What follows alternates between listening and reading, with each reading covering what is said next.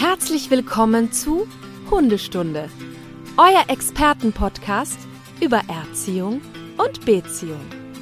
Von und mit Conny Sporrer und Marc Lindhorst.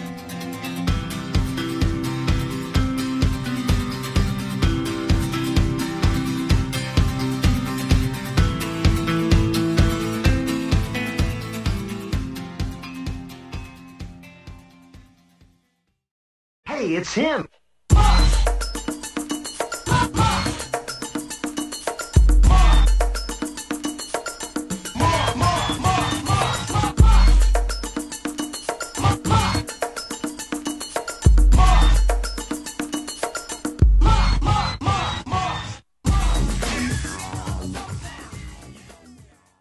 Herzlich willkommen zurück. Was ist. Hallo. Ja, hallo, gedacht, schön äh, auch hier mal wieder zu sein. Guten Tag. Ja? Hast du erkannt, wer es ist? ja, habe ich schon gehört. Dankeschön. Ja. hm. Äh, marginal. Ich bin jetzt nicht so der Musiker. Oh, äh, also es ist Marky Mark and the Funky Bunch. Ah, Conny. Ja. Wo, da bist du falsch abgebogen. Wir hatten uns doch darauf geeinigt, dass Marky Mark und The Funky Bunch nicht zu meinen Top-Lieblingsbands Ja, aber das, das ist meine Jugend, bitte. Das ist deine Jugend, sehr gut. Ich dachte, das, Na gut. das wäre eine schöne Begrüßung. Ja, das finde ich aber auch gut. Es sei dir auch verziehen. Weil dir der Gedanke dahinter Der zählt. das war Gedanke gut. zählt, der Wille zählt fürs Werk. So. So ist es. Ja, ich äh, leider letzte Woche Mhm. musste ich ja passen. Nicht wegen kein Lust oder ich hatte keine Interesse an diesem spannenden Thema, sondern weil Corona. Ja, Oh Mann, oh, ich dachte, ich bin einer der wenigen vielleicht auf dieser Welt, die es nicht bekommen werden. ja. Ja, nicht ganz. Haben schon ein paar gedacht. Ja. So. Und zwar so richtig, so richtig Corona. Mm, ja. Also mit auch gar nicht in der Lage sein, irgendwas zu machen. So, jetzt geht's aber aufwärts. Oh. Ja. Wenn ich zwischendurch huste, gehört halt noch dazu. Ja. Ja, kann man nicht machen. Äh, kleine Kritik zur letzten Folge, inhaltlich super, Mhm. alles super. Ähm, der Anfang hat mir nicht gefallen. Da wurde auf meine Krankheit und auf mein Fehlen ganz kurz so am Rande nur eingegangen, Ja. so abgetan, Männergrippe. Ja. Und dann wurde sofort, sofort zum Thema gewechselt. Also da hätte ich mir mehr gewünscht, so zwei Minuten Mitleid. wird das nochmal, aber richtig. Ja. Also so richtig, dass das nochmal thematisiert wird und wie es mir wohl jetzt gerade geht Mhm. und ob man nicht jetzt ein Paket schickt oder irgendwie so Grüße mal Ja, aber oder das hast du ja jetzt schon komm, gerade gemacht, ne? Hast du jetzt gerade gemacht. Ja, ich selber, hallo, Ja. wie lame ist das denn? Nein, ich muss hier selbst Du bist auch sehr vor, arm. Wir vor, freuen uns auch alle sehr, dass du wieder da bist. So, Das, das hört sich auch wieder also an, als wenn das nicht ernst ist. Marc, ich, also entschuldige, ich weiß nicht, wie viel, äh, wie viel du da ertragen kannst, aber ich habe in deinen Postings und so nur äh, Genesungswünsche und Mitleid gelesen. Also, das müsste Ja, aber reichen. auch hier, nur weil ich, nur weil ich ja darum indirekt aufgefordert Ja. habe. Clever wie ich Ja. bin, weil ich ja wusste, da kommt ja nichts sonst. Apropos letzte Folge, mir fällt gerade was ein. Ja. Ich glaube, du musst mich, du musst mich maßregeln für irgendwas, wenn ich das richtig verstanden habe. Ja, habe ich doch gesagt, gerade was ich angesagt habe. Das, dass nein, nein, nein, du hast eine Doch. Beschwerde bekommen, die an mich weitergeleitet werden soll, weil ich ja wohl nicht so gut zu erreichen bin. Also im Sinne von, ich, hab, ich bin ja so in Ah. den sozialen Medien und so. Und da, Ach so. hab, also da, ja, Ja, das sowieso. Liebe Stundis und noch nicht Stundis, Mhm. ne? Ihr müsst immer gucken, wen ihr erreichen wollt. Wenn ihr Conny etwas mitteilt, ihr findet Conny bei Instagram auf jeden Fall. Mhm. Unter, und, und mich halt unter Marc. Und ich kriege manchmal Nachrichten von dir. Ich fühle mich manchmal wie dein Sekretär. als wenn ich hier irgendwie. ja, aber dann mach auch mal. Was Vorzimmer ist denn dein bin. Auftrag? Ja, wie mach mal? Da, wie, äh, dass du während. Dass du nicht über Kaka-Pipi-Sachen reden sollst, während Leute den Podcast hören, ne? Und dabei essen, oder? Und dabei essen. Ja. Genau. Es kann doch nicht sein, Conny, dass Leute hören diesen Podcast zu Ja. verschiedensten Uhrzeiten, zu verschiedenen Anlässen. Und während die zum Beispiel frühstücken, Mittag oder Abendessen oder snacken, redest du von Kacke, Hunde fressen Kacke oder wälzen Ja, aber das da habe ich so sicher nicht. Ich habe sicher Kot oder Urin oder Exkremente gesagt. Ja, trotzdem ist das negativ aufgestoßen. Einem Stundi. Du möchtest das bitte lassen. Du musst jetzt immer darauf achten und denken, könnte jemand gerade vielleicht essen Ja, und dann lieber das nicht sagen. okay, wir piepen das jetzt aber. Ja, jetzt einfach passt. Herrlich, oder? Es ist wieder Zeit für eine schwarze Folge bald, wenn das so weitergeht. Ja, es geht noch. Hm. Es geht, noch geht's. Ja, ist ja auch nicht schlimm. Aber weißt du was? So zum Warmwerden, bevor wir heute mit dem Thema starten, habe ich festgestellt, wir müssen unsere Kategorien immer mal wieder aktivieren. Das stimmt. Die sind lange verschütt Das gegangen. stimmt.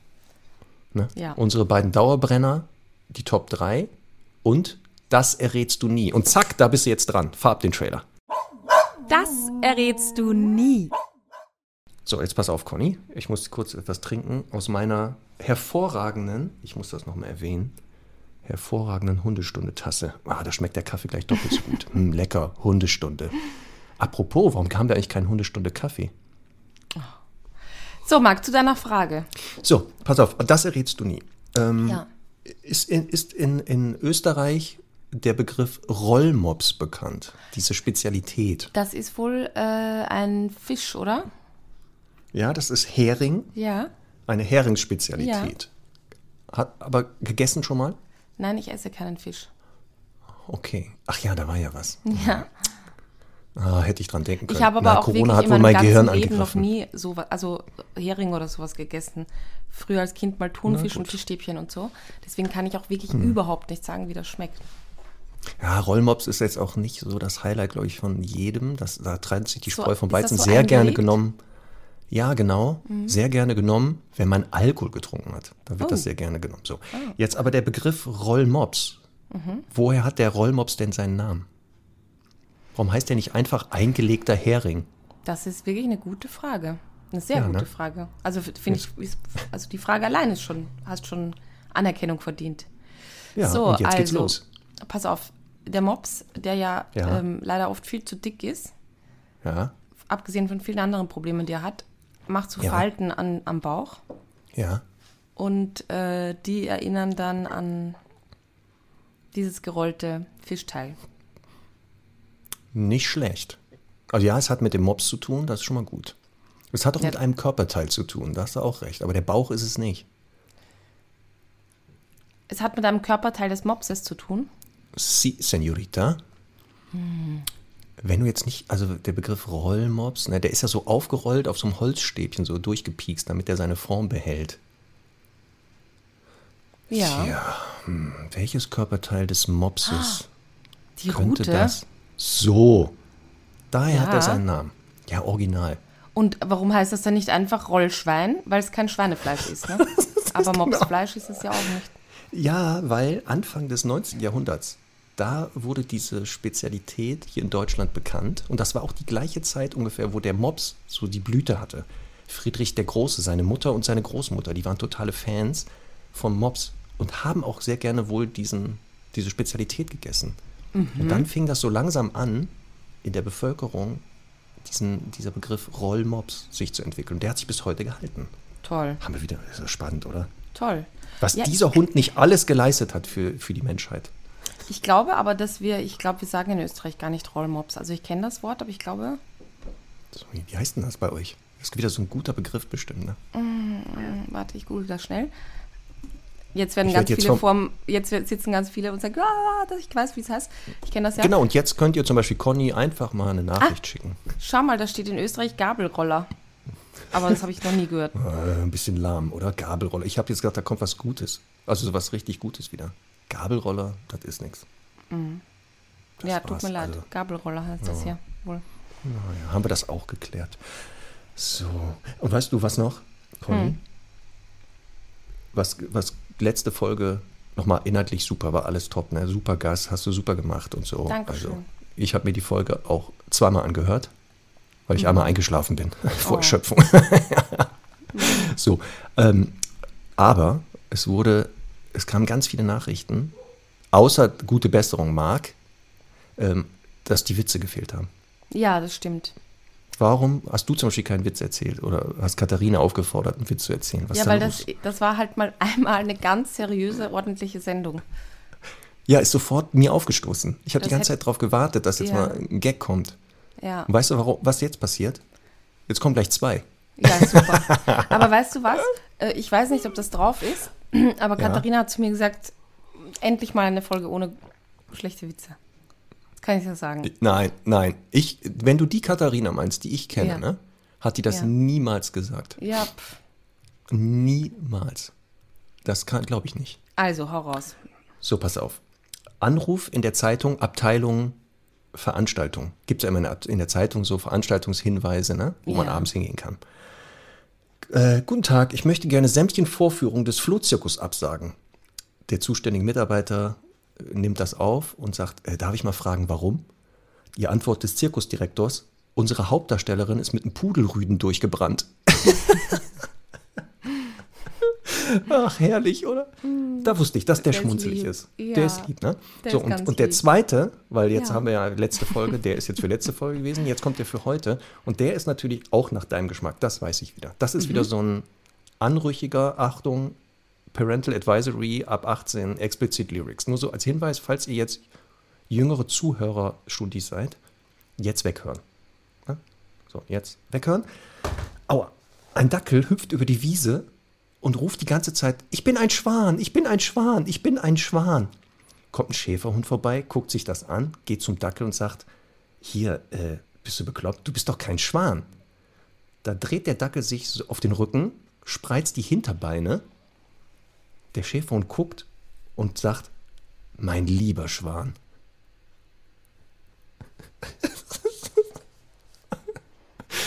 Verstehst du? Wegen hinten, Geschlechtsteil, groß, mein lieber Schwan. Mhm. Gut. Ja, also ich habe jetzt mehr erwartet, ne? Weil, also für so ein bisschen. ja, okay. Also für, der war nicht schlecht. Ja, also da Also- war jetzt für jeden was dabei. So, das war's doch wieder. Super. Schön. So, haben wir das doch auch. So, Conny. Und eine Sache, die hatte ich schon lange geplant, die muss jetzt auch noch raus. Und Oh dann ist aber wirklich, dann gehen wir sofort ins Inhaltliche. Ja. Das heißt wieder für unsere Halbstundis, die jetzt wieder sagen, äh, zu viel Laberei. Mhm. Ihr wisst ja immer, eine 15 Minuten später einsteigen. Also haben wir noch vier Minuten. Ähm, unser Podcast ist ja wie eine Beziehung. Ja. Die ist ja schon, wir sind ja schon lange zusammen jetzt. Ja, ja, vor allem, weil du, weil du ja manchmal, wenn ich, wenn wir uns, also wir schalten, wir sehen uns ja per Zoom Ja. und dann sagst du ja manchmal, wie siehst du denn aus? Wir sind schon wirklich lange zusammen. Ja, genau, wir sind schon lange zusammen, wir können uns alles sagen. Ja. Ähm, genau. Und ähm, ich habe mal geguckt, ob, ob unsere Beziehung eine Zukunft hat. Und wer ist da besser geeignet, welche Wissenschaft, um das vorauszusagen, als Die Astrologie. so. Ja. Und pass auf. Ich habe jetzt geguckt, unsere beiden Sternzeichen. Conny Ja. Löwe, Conny Ja. Mhm. ist Löwin, ich Stier. Jetzt pass auf. Diese super Wissenschaft, äh, Satire aus, sagt über unsere Partnerschaft folgendes. Prinzipiell würde man bei einer Verbindung von Stier und Löwe wohl davon ausgehen, dass sie nicht wirklich gut zusammenpassen. Ich war schon mit Stieren zusammen, also von daher, ja, erzähl mal. Jetzt auf. Und warum? Beide können recht stur reagieren und mit ihrer Beharrlichkeit in einer Beziehung mitunter für Reibungspunkte sorgen. Dennoch gibt es viele Gemeinsamkeiten, die sich jedoch nicht, so, nicht sofort offenbaren. Das ist schon mal wichtig. So arbeitet der Stier zwar ruhig und beharrlich daran, sich und dem Partner das Leben so behaglich wie möglich zu machen. So bin ich. Na, ich bereite mich immer vor, ich, ich mache hier die guten Übergänge, damit es dir hier angenehm ist, damit du dich hier wohlfühlst. Ähm, so, so. Doch Veränderungen steht er eher skeptisch und unwirsch gegenüber. Das haben wir auch festgestellt. ne? Also hier mit neue Sachen und so, das vergessen wir mal. Ja, ja, ja. Also hier, das vergessen wir mal lieber. Der Löwe aber hat eine ganz andere Intention, denn er nutzt seine beharrliche Einstellung dazu, um Althergebrachtes zu verbessern. Darüber hinaus sind jedoch beide Sternzeichen wahre Genussmenschen. Sowohl Stiergeborene als auch Löwegeborene haben zum Ziel, sich das Leben mit den schönen Dingen zu versüßen. Das ist schon mal gut. Ja, das ja, stimmt. Das klingt Trinken beide schlecht. gerne Kaffee, Ja, ne? essen auch nicht ungerne wahrscheinlich. ja. Sehr gut. Jetzt pass auf. Allerdings wird es in einer Beziehung zwischen Stier und Löwe nur dann zu einer harmonischen Einheit kommen können, wenn sie aufeinander zugehen und den ein oder anderen Kompromiss schließen. Das ist ja an dich gerichtet. Ja, das stimmt, aber ich meine, du darfst ja jetzt seit über ein, einem Jahr äh, deine Witze erzählen zum Beispiel, ne? Das ist für mich schon ein Kompromiss. Ja, d- genau. Aber trotzdem, da ist noch Bedarf nach oben. So, und jetzt pass auf. Denn der Stiermann mag in einer Partnerschaft durchaus die klassische Rollenverteilung. Demgegenüber steht die selbstbewusste und sehr selbstständig agierende Löwefrau. Sie ist zwar durchaus angetan von einer behaglichen Atmosphäre, ist aber dennoch nicht das typische Hausmütterchen. Genau das vermisse ich bei dir ein bisschen. dass du mal hier beim Podcast, weiß ich, ein paar Schnittchen da bereitstellst Ja. und so und mir mal die Hausschuhe bringst und so. Ja. Ja, das, das habe ich immer vermisst. Ich muss das hier immer selber machen, mir selber Ja. Kaffee und so. Das ist echt kacke. äh, genau. Und Jetzt noch, und das ist auch sowas, jetzt können wir mal nicht aus dem Nähkästchen plaudern, wie es damals angefangen hat. In Ja. der Regel agiert der Stiermann etwas langsam, wenn es um den Beginn einer Beziehung geht. Doch hier wird die Löwefrau aktiv werden. Hat sie sich nämlich erst einmal für einen Mann entschieden, wird sie alles daran setzen, um ihn für sich zu gewinnen. Mhm. So war das auch. Ne? Als wir damals, als du mich mit dem Podcast hier angesprochen hast, da wurde erst so ein bisschen geködert Das war, und ich so, ah, das war nee. wirklich, das war ja, das hat sehr lange Ja. gedauert, das muss ich sagen. Genau. Und da, aber deine Beständigkeit hat sich ja. Nee, jetzt kommt sich jetzt. bewährt. So, und jetzt aber Jetzt kommt, kommt eine was. Beziehung.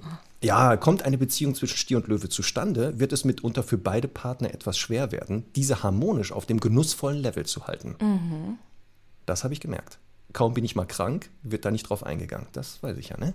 Okay. Aber jetzt pass auf, der Vorteil liegt bei diesen beiden Sternzeichen eindeutig darin, dass sich beide zu Genuss und jetzt aufwerfen, leidenschaftlichen Liebesspielen hingezogen fühlen. Ja, So. Allerdings wird es durchaus sinnvoll für die Liebesbeziehung sein, wenn der auf Sicherheit bedachte Stier ein wenig aus sich herausgeht. Die Großzügigkeit des Löwen wird ihm eher noch mehr Genuss bereiten können. Jedoch muss der Löwepartner dafür ein wenig davon abrücken, immer wieder alles allein entscheiden zu wollen. Denn der Stierpartner befindet sich auf ich mich gar nicht Augenhöhe. angesprochen. Ja. Ja. Ich befinde mich nämlich auf Augenhöhe und das musst du mal akzeptieren. So. Das zu dem. Ich, ich Ja, habe das gelesen und dachte, gut. passt. passt. Ja, passt ganz gut. Ein bisschen mehr aus dir die- rausgehen halt, ne? Ja, Ja. mache ich jetzt. So. Herrlich. Jetzt wissen wir auch, warum das so gut funktioniert hier, Ja. der Podcast, ne? So, Conny, aber jetzt pass auf, jetzt geht's aber ab. Auf Wunsch einiger Stundis, wahrscheinlich äh, die davon betroffen sind, kam der Wunsch auf, ob wir nicht mal etwas sagen könnten über das Zusammenleben und das Training mit aggressiven Hunden. Ist ja Teil unseres Jobprofils, dass ja auch Menschen zu uns kommen, wenn die Hunde ein Aggressionsverhalten zeigen, was in den Fällen, wenn sie ja zu uns kommen, oft nicht mehr so ganz angemessen ist, ein bisschen übertrieben, nicht situationsgerecht und so. Und das ja dann äh, verändert haben wollen. Da Sagt möchte ich gleich ein bisschen, ja, Ja. da möchte ich ein bisschen Ja. philosophieren. Denn im Grunde ist ja jeder Hund aggressiv, ne? Also ich meine, wie, wie, wie, wie, wie grenzen wir das jetzt ein? Ja, also worum es heute gehen wird, ist genau nicht das Normalverhalten. Also wir werden nicht darüber sprechen, dass wenn Semmel draußen von so einem aufdringlich sexuell übersteuerten Rüden belästigt wird, dem auch mal verbal und oder körpersprachlich kommuniziert, ich habe keinen Bock auf dich, verpiss dich. Ja, aber schau mal, gestern zum Beispiel war ich spazieren mit ihr, äh, gehe über so eine Wiese, auf einmal kommt so, also wirklich sehr schnell, einfach weit und breit kein Besitzer, eine Pinscherhündin angebrettert. Also das ist jetzt auch in meiner Welt und in ihrer auch nicht, nicht besonders höflich. Und dann ist sie einfach, weil sie hergelaufen ist, schon mal gewürfelt worden. Ja, Ich meine, ist jetzt auch nicht super freundlich, ne? Ist jetzt auch in dem Sinne aggressiv. Also, Ja, deswegen, du hast ja recht. Also das Thema Aggression, sobald man mit dem Hund zusammenlebt, ist das immer Thema. Ist ja auch unter Ja. Menschen. Also, aber Ja. durch Erziehung und so- Sozialisation haben ja sowohl Mensch als auch Hund im Idealfall gelernt, damit umzugehen. ja. Und wir reden aber heute darüber bei Hunden, wo es noch nicht so weit ist. Also die Mhm. am Anfang dieses Prozesses stehen. Darum wird es heute gehen. Ja, Nochmal, oder es wird nicht, ob- ja, wir werden nicht über das Training generell sprechen. Also Ja. nicht, der Hund ist territorial motiviert, aggressiv. Wie muss man jetzt vorgehen? Da bitte Ja. jetzt schon mal Disclaimer vorab. Wenn ihr eine Aggressionsproblematik habt, wo ihr merkt, hoppala, das ist für mich, für Dritte oder den Hund hier echt gefährlich geworden langsam, dann sucht euch bitte eine kompetente Trainerin oder Trainer und geht da bitte hin. Versucht nicht selber, da, das ist Geht hin und trainiert auch. Das ist mir nochmal aus aktuellem Anlass nochmal ein, ein, ein, eine wichtige Botschaft. Selber trainieren auch wäre wär ganz Ja, gut. das geht auch nicht von alleine weg. Das ist das Nächste. Also einmal, das, wenn man nichts macht, wird es nicht weggehen. Und genau, es kann keiner für euch wegtrainieren. Gibt es da gerade einen Fall bei dir, oder was? Weil Ja. du gerade sagst. Ist da wieder Wir bleiben mal in der sagt, komm, ich mach dir den Hund. Ich mach dir den Hund schön. Ja, das gibt es ja eh immer wieder. Ähm, Ja. Ungeduld und äh, einfach, ja, wenig Verständnis für das, für, für, für das Gesamte. Weil, Ja. ähm, ich meine, ich, ich auch wenn man es ihr nicht ansieht oder so, ich würde ja auch sagen, ich habe ja so einen, einen Hund, wo ich einfach sagen muss, ich muss immer so ein bisschen einfach, also die Trainerin für sie sein und der so ein bisschen immer, immer die Mama im Sinne von einfach ganz genau jeden Schritt zu entscheiden. Es gibt einfach Menschen, die kommen auf sie zu und ich weiß, sie würde Aggressionen zeigen. Und deswegen schätze ich das für sie schon richtig ein und bringe sie in eine andere Situation, spreche den Menschen an oder wie auch immer, verhindere, dass halt was passiert. Und dann gibt es aber auch Situationen, wo ich weiß, das wird jetzt cool laufen. Und im Zweifel, auch wenn sich das in irgendeiner Form ändern würde, dann kriege ich sie ja gerufen. Ne? Deswegen sind wir halt wieder beim Thema Erziehung und Training, dass das halt oftmals eben nicht das Verhalten verändert, sondern insgesamt einfach die Händelbarkeit und die Managebarkeit von solchen, von solchen Hunden. So, und darum wird es nämlich heute gehen. Das nochmal, nochmal, es geht nicht darum, das Training generell, also das nicht, weil es einmal viel zu individuell ist. Also man muss ja immer mhm. diesen Hundhalter sich angucken. Mhm die Mischmotivation der Aggression, mhm. das ist viel zu komplex, als zu sagen, wir geben jetzt hier mal so eine äh, Anleitung, äh, wie trainiert man solche Hunde, sondern mhm. wenn man als Trainerin oder Trainer mit solchen Hunden arbeitet oder arbeiten möchte, worauf sollte man achten oder was mhm. sollte man bedenken, weil aufpassen, auch das ähm, ist ja nicht das Thema, wo jeder Hurra schreit. Also auch bei uns im Team, ähm, Mitarbeiterinnen von mir sind jetzt nicht begeistert über das Thema. Das kann ich auch echt verstehen, mhm. weil es ja auch für einen selber teilweise gefährlich werden kann. Total. Also äh, ich weiß noch, da war das ja eine Fortbildung. Damals im Bonner Tierheim habe ich ja gehalten über Umgang mit aggressiven Hunden. Da warst du ja auch dabei mhm. und durftest ja mal einem Hund versuchen, einen Maulkorb aufzuziehen oder was war das nochmal? Der wollte, der, ah, nee, nee, der wollte sich, auf. der hatte einen Das war auch der einzige Hund auf der ganzen Welt, den, an den ich mich erinnern kann, der ausgerastet ist vor Freude, ja. wenn er einen Maulkorb gesehen hat. Kannst du dich erinnern? Ja, genau. Der, der weil der, das war so ein kleiner Schäfermischling und der war ähm, einfach daran gewöhnt, dass Maulkorb jetzt bedeutet Spaziergang, Freiheit und so. Genau, mhm. genau. Genau. Und da war das, ich glaube, das Thema war bei dem, der wollte sich nicht anfassen lassen oder sowas, ne? Der nicht fand lange. anfassen. Oder nicht lange, genau. Ja. Genau. Und ähm, und da hat man ja auch gesehen, dass der Maulkorb auch sinnvoll war, dabei zu benutzen, weil der hätte gebissen. Und zwar richtig. Ja. Also, ne? Wie gesagt, und darum wird es gehen, auch ähm, so ein bisschen, worauf muss ich denn achten im Zusammenleben? Ich als Halter oder Halterin oder als Trainer, Trainerin. Also genau. um Gefahren eben zu vermeiden, beziehungsweise äh, Erfolgserlebnisse, die ja durch Aggression immer entstehen, ist ja einer der drei Verhaltensweisen, die selbst belohnt sind, neben Angst und Jagdverhalten. Das ist das große Problem. So, und deswegen ähm, werden wir uns da hingehen. Ähm, wenn Menschen mit dieser Problematik zu uns kommen, das weißt du ja auch, ist das für die ja meistens sehr emotional. Mhm. Weil enge Bindung zum Hund ist ja vorhanden. Ja. Und man ja eigentlich dieses Thema am liebsten ausblenden möchte. Geht es ja. dir auch da so als Halterin? Ist das auch für dich, wenn, wenn Semmel so ein Verhalten zeigt, dass du denkst, oh nein, was habe ich falsch gemacht? Oder äh, machst du dir da irgendwie Gedanken? Mhm. Nein, das, das hab, also ich muss jetzt dazu sagen, wie gesagt, bei mir ist das ja im händelbaren Bereich. Ähm, mal zeigt ja keine Aggression mir gegenüber, noch, ähm, noch komme ich in solche Situationen, wo das ganz schwierig ist. Manchmal ist es schwierig, zum Beispiel, wenn, ähm, wenn irgendwie, keine Ahnung, irgendein Familientreffen oder so ansteht und ich weiß, da kommt jetzt irgendeine Tante, die dann immer so ganz behäbig äh, reinspaziert und sich eigentlich freut auch, dass, dass sie uns sieht und den Hund und Semmel sie einfach anknurrt, weil sie halt so komisch geht. weil ähm, das ist ja dann nicht so eine Situation wie im Restaurant, wo ich sagen kann, so jetzt bitte gehen Sie weiter, sondern ja. wo, äh, ja, wo, wo man im Prinzip ähm, ja irgendwie das, äh, das handeln muss.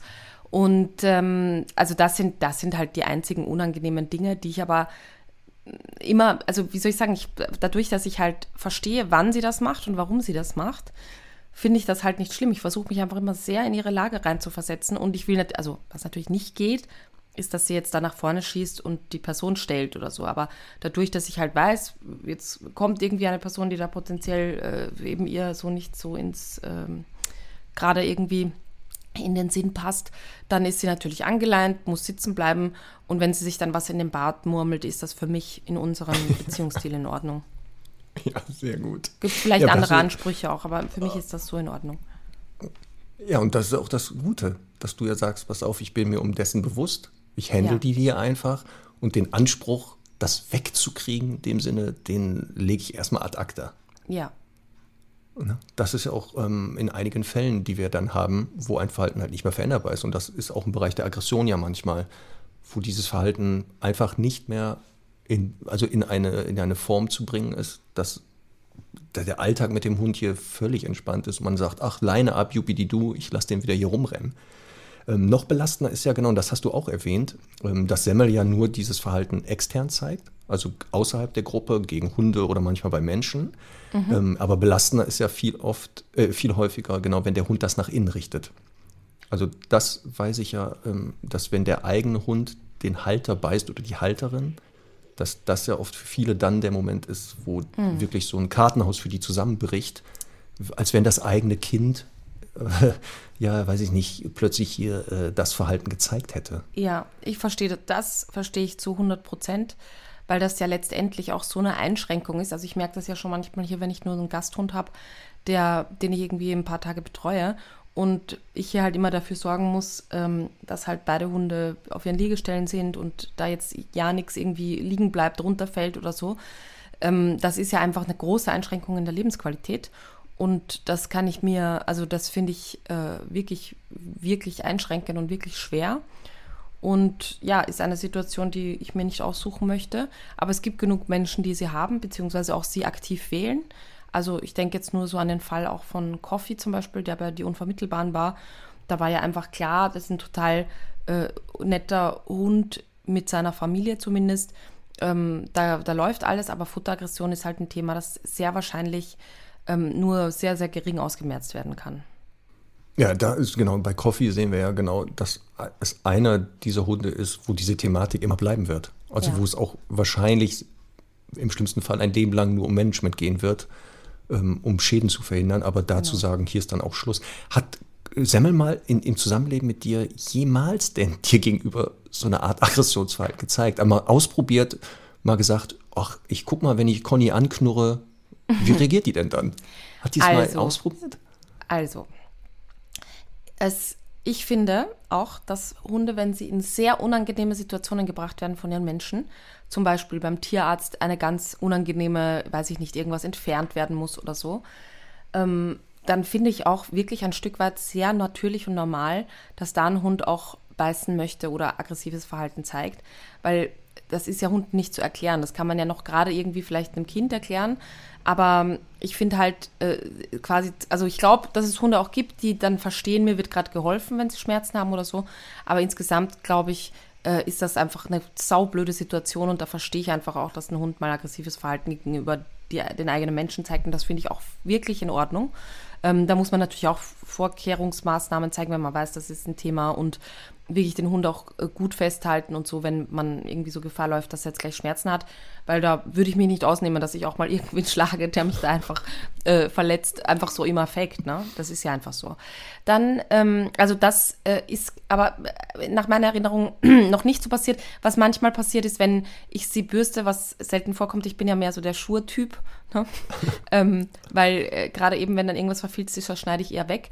Aber wenn das so käme und ich, ich muss sie halt irgendwie bürsten und irgendwas wegzupfen, kenne ich auch selber von mir, ne? das macht wirklich sehr aggressiv, wenn, wenn, wenn man da Schmerzen hat, dann würde die auch schon mal sich so umdrehen und äh, nach mir schnappen, wie man so schön sagt. Also jetzt natürlich keine ernste Verletzung zufügen, aber äh, einfach sagen, hey, geh weg da, verstehe ich auch komplett.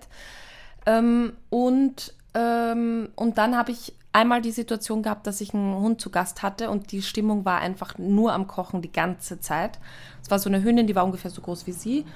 Und, ähm, und da war die Situation, dass ich die beiden gefüttert habe und Semmel halt in der einen Ecke des Raums und den anderen Hund in der anderen Ecke. Und dann habe ich halt wie immer ähm, ihr den, äh, den, den, den Napf einfach weggenommen, als sie fertig war. Oder warum auch immer eigentlich, nehme ich den jetzt gar nicht mehr weg. Aber irgendwas, irgendwas hat mich dazu bewogen. Ach so, na, na, klar. Ich wollte natürlich den Napf nicht stehen lassen, ähm, weil ja der Napf als solches ja schon Potenzial äh, hätte, da irgendwie aggressives Verhalten auszulösen. Also wenn die da, wenn die sich da irgendwie in der Nähe begegnen oder so. Deswegen habe ich den Napf weggenommen und sehr mal dachte, äh, ich bin der andere Hund und hat mir volle Kanne in die Hand gebissen. ähm, und zwar, also da gibt es ja unter dem Daumen gibt es ja so dieses dickere mm. Fleisch an der Handfläche. Ja, herrlich. So. Der Daumenballen. Und den Daumenballen und hat mir mit ihrem Fangzahn, ich weiß nicht, aber tief wirklich reingebissen. Und da habe ich ja auch gesehen, dass so ein kleines Mäulchen dann doch, auch wenn es möchte, was erreichen kann. Da hatte ich wirklich sehr lange Schmerzen auch. Ähm, und, und es war aber wirklich, ich war, für mich ist auch eine kleine Welt zusammengebrochen, weil ich das im ersten Moment, also ich war nicht hundertprozentig sicher, ob das jetzt eben so zufällig war. Und dann habe ich wie besessen zwei Wochen lang immer ihr was weggenommen, Futter getauscht. Es war wirklich nur so dieser blöde von mir, natürlich blöde Moment, dass ich halt mich nicht gut genug angekündigt habe. Und da ist es halt passiert. Ähm, war unabsichtlich, kann man in dem Fall wirklich sagen, aber ist natürlich trotzdem okay. nicht in Ordnung. Nee, das ist aber wichtig, weil genau, du ja gesagt, genau gesagt hast, es war eh schon so eine angespannte Situation. Es ging um Essen und dass die genau in diesem Eifer, ja. genau einfach gedacht hat, scheiße, der andere Hund geht an den Napf und ich muss jetzt hier mal ein Tabu setzen und dann wahrscheinlich genau hätte mal vorher gucken müssen, ne? Also. Ja, auf jeden Fall. Also da habe ich viel daraus gelernt, mich einfach da nicht mehr so äh, schleichend irgendwie anzunähern. Bist du denn schon mal gebissen worden, Marc?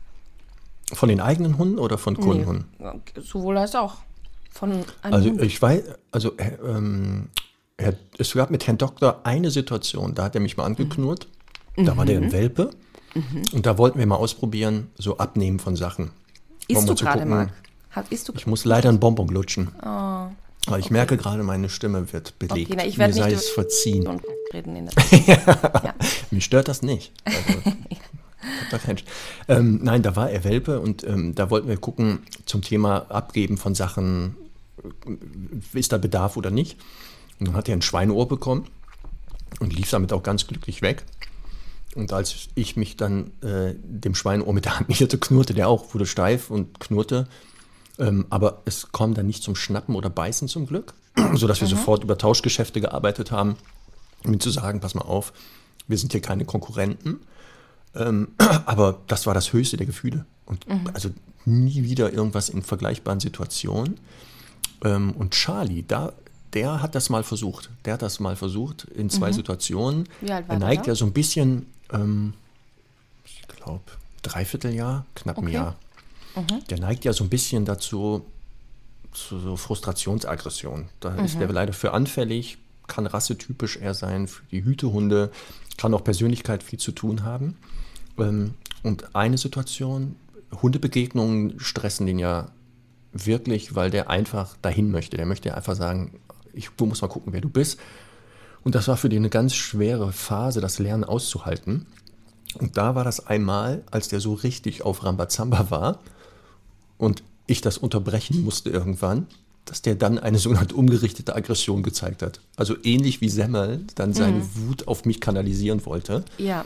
Ähm, da ich damit gerechnet habe, ist es natürlich nicht dazu gekommen. Ja. Und als Herr Doktor und Charlie einmal, da war das auch eine Futtersituation. Beide auch waren fertig mit Fressen. Herr Doktor mhm. hatte anscheinend aber noch was im Napf. Er kommt näher. Herr Doktor sagt, verschwinde. Und da dachte Charlie, das testen wir mal. Oh. Da sind die aufeinander los und dann musste ich die ja auch trennen. Und da hat er mhm. auch versucht, weil da musste ich wirklich sehr schnell reingreifen. Ähm, wahrscheinlich habe ich ihn da auch da wehgetan. Ich weiß nicht mehr, wo ich ihn reingegriffen habe. Da hat er mhm. auch nach mir geschnappt. Mhm. Das war aber auch das letzte Mal. Also man sieht, mhm. man ist nicht davor gefeit, mhm. ähm, aber bisher nicht. Und im Kundenkreis, durch das Testen der Hunde, also wenn wir ja Hunde testen, um zu gucken, wo sind die Ursachen, um dann zu schauen, wo könnte ein Training überhaupt noch stattfinden, ist das veränderbar?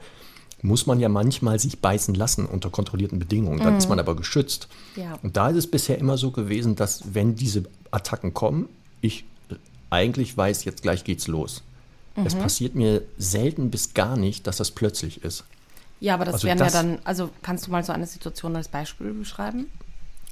Ähm, wo, wo ein Biss kommt, oder was? Ja, wo so eine kontrollierte, also.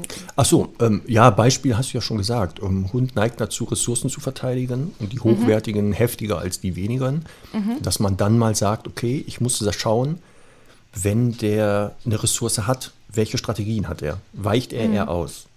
Ähm, würde man das nicht lieber dann anders trainieren, als wenn er sagt, nee, Moment mal, mir geht es hier gar nicht um die Ressource, es geht um was anderes, was dahinter steht. Denn wir müssen hier unterscheiden, verteidigt er jetzt wirklich diese Ressource aus der Angst, die zu verlieren, weil er dann nicht mehr überleben kann? Oder nutzt er die Ressource, um hier einen Status zu klären? Das gibt es ja auch bei Hunden. Und da ist es ja dann, um zu gucken, haben wir eine Statusproblematik? Haben wir wirklich eine ressourcenmotivierte Aggression? Ist es eine Mischform oder ist es noch was ganz anderes? Muss man ja dann auch mal so eine Situation provozieren. Da scheiden sich ja eh in der Hundeszene die Geister. Ob man solche Tests durchführen soll, den Hund in solche Situationen bringen soll. Soll man den damit nochmal stressen? Also ich weiß, wenn Martin im Fernsehen da irgendwas macht, da knallen die Foren ja durch. Warum tun die das dem armen Hund an und so? Warum, mhm. was soll das denn? Der hat das schon tausendmal das gemacht. Das Problem ist ja nur, dass wir Trainerinnen und Trainer müssen aber einen Eindruck dafür bekommen. Wir können, müssen sehen. Wir müssen ja gucken, mhm. wann löst es aus, was löst es aus, wie reagiert mhm. der Hund davor, danach, dabei. Also, und das kriegt man leider nur hin, indem man es mhm. mindestens einmal auslöst. Mhm. Oder wie siehst du das? Ja, ich mag, also äh, durchaus auch. Ähm, ich habe halt, es kommt ein bisschen so auf die, auf die Problematik an, wenn das jetzt nur das Thema Futteraggression ist, dann ähm, schaue ich mir das auch natürlich gerne mal an. Ähm, Im Sinne von, aber ich würde dann in tausend Jahren nicht mit meiner Hand hinfassen. Ne? nein, nein, nein, Stock nein, nein. und einen ausgestopften Handschuh zum Beispiel. Ähm, um halt auch zu testen. Also ich finde ja oft ist es nämlich ein bisschen trügerisch, weil da haben die Hunde irgendwie, keine Ahnung, fressen aus dem Napf und es ist kein Problem und dann sind sie aber mal fünf Minuten mit einem Knochen beschäftigt oder mit einem Kauartikel und dann, dann ist es halt ein Problem. Ähm, und ich finde auch, dass man, um einfach einmal ein, ein, ein Gefühl dafür zu haben, durchaus auch gewisse Situationen auch mal ausreizen darf und, und muss, um einfach ein Gesamtbild dafür zu haben. Aber es gibt so Fälle, also das habe ich jetzt aktuell mit einem ähm, Havapu, glaube ich, ist das, äh, der eben Futteraggression auch zeigt und wirklich so von quasi von Anfang an, von Geburt an oder zum, von, von, von Einzug an. Und da zum Beispiel, da habe ich mir das nie angesehen, weil da gab es vorher so viele andere Grunddinge erstmal zu besprechen und zu klären. Und darüber ist das auch schon viel, viel weniger und besser geworden. Also ne, man muss jetzt nicht immer so den Hund im, in, in, irgendwelche Situationen tritzen, weil am Ende kriegt man ja eh jeden irgendwie dazu, also würde man jeden Hund dazu kriegen, dass Aggression äh, oder aggressives Verhalten zeigt. Ähm, da war mir das egal, weil das würde ich dann als letztes anstellen und schauen, okay, was ist noch über davon und wie, wie trainiert man das jetzt. Aber insgesamt finde ich das ähm, durchaus auch, wenn es, wenn es denn stellbar ist. Ne? Man hat ja manchmal die Situation, ähm, dass man es vielleicht gar nicht so hervorrufen kann. Und äh, dann, dann ist es ja auch schwierig. Ich werde äh, nicht vergessen, mein Bruder ist vor einigen Jahren mal einfach beim Spazierengehen von einem Hund ziemlich heftig gebissen worden. Also der hat ihn wirklich, ähm, war zwar mit Maulkorb unterwegs, aber bei seinem Glück hat er sich dann den Maulkorb irgendwie vom Kopf gerissen und hat ihn richtig an der Hose runtergezogen, äh, ins, in den Oberschenkel gebissen und wirklich, also wirklich, wirklich schwer. Ein fremder verletzt. Hund. Ein fremder Hund. Einfach ist einfach vorbeigelaufen. Ähm, und äh, also ich kann jetzt nicht mehr dazu sagen, ne, aber ich, mein Bruder ja. behauptet halt, er hat, hatte keinen Kontakt mit dem Hund. Ähm, und die Dame war dann tatsächlich auch bei mir im Training und ich habe den Hund rauf und runter getestet und der hat nichts gezeigt an aggressivem Verhalten. Ne? Und okay. das sind halt schon Situationen auch, die machen es halt sehr, sehr schwer, weil ich finde leichter eben zu sagen, ich kann das einschätzen, ich kann einen Auslöser definieren. Das ist leichter und das ist letztendlich, finde ich, auch sicherer für die Welt, zu sagen, okay, das sind so typische ähm, Trigger, die den Hund eben dann dazu bringen, gewisse Dinge zu tun. Ja, das kennen wir einige Kolleginnen und Kollegen wahrscheinlich genau, dass man dieses Verhalten manchmal nicht auslösen kann. Dass mhm. es nicht wieder ähm, abrufbar ist das kann mit dem Ort zu tun haben, mit anderen ähm, Bedingungen. Und das macht es natürlich ein bisschen schwerer. Ja klar, und dann ähm, kann es auch mal sein, dass man sagt, okay, jetzt müssen wir erstmal uns andere Dinge kümmern. Das hattest du ja auch gesagt. Und das ist auch mhm. das Spannende, wie bei einigen Verhaltensweisen. Wenn man schon mal andere Haltungsbedingungen ändert, kann es sein, dass sich damit schon viele Sachen positiv auch in Luft auflösen, ohne dass man jemals an die Thematik ran muss. Ja, also ich muss äh, noch mal ganz kurz zu diesem Fall gehen, ähm, weil da war es zum Beispiel so, dass mein Bruder äh, irgendwie davon abgesehen hat, die Frau anzuzeigen, weil er gedacht hat, ja gut, die geht jetzt eh ins Training. Ich habe ihm aber damals dazu geraten.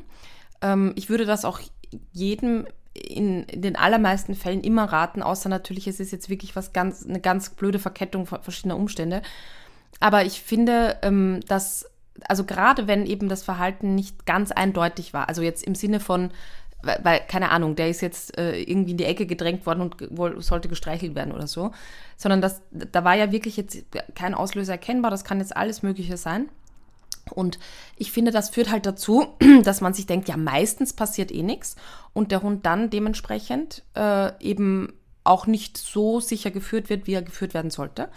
Und in Österreich ist es halt so, wenn ein Hund einmal gebissen hat, dann wird er im Gesetz als bissiger Hund eingestuft. Und ich finde, ähm, eben ein bissiger Hund muss, hat dann eine Maulkorbpflicht.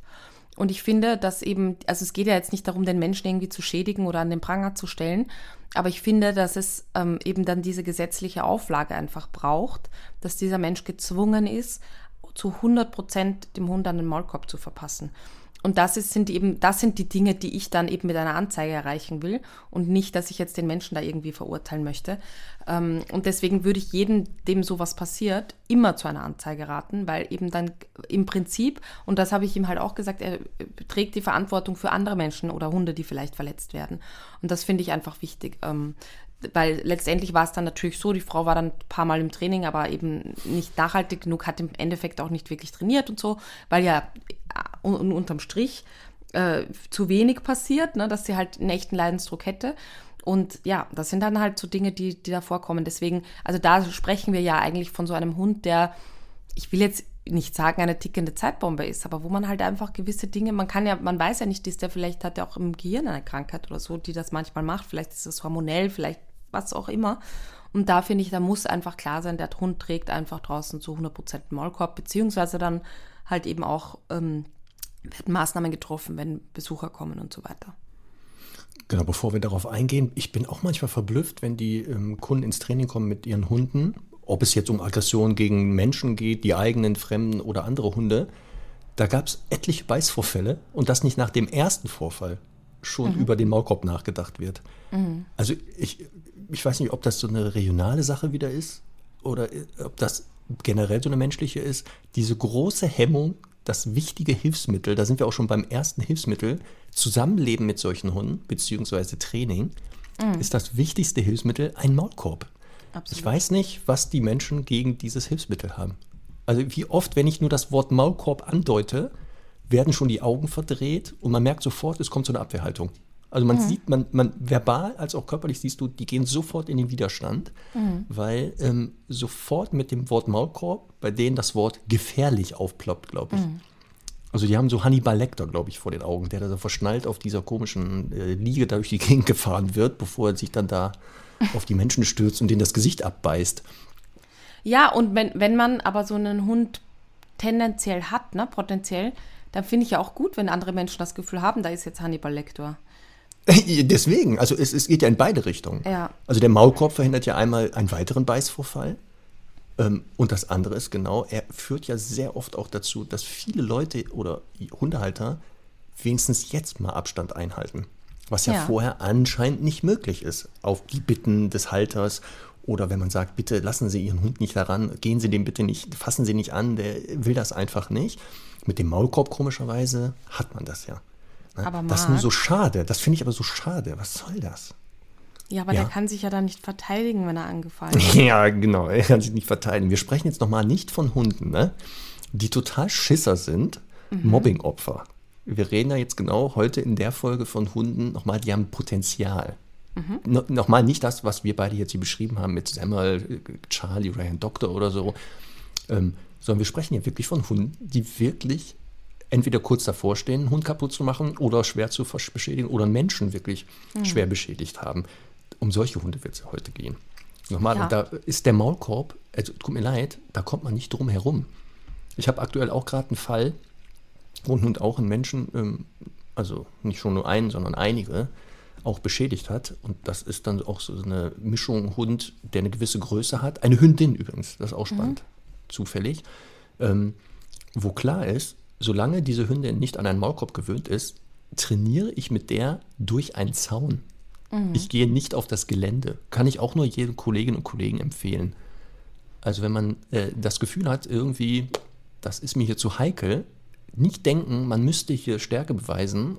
Äh, das ist ein Zeichen von Unwissenheit, wenn man sich da in so Gefahren begibt. Finde ich auch. Also ich sage auch immer, ich weiß nicht, ob du das teilen würdest, je länger ich den Job mache, desto mehr Respekt habe ich vor Hunden.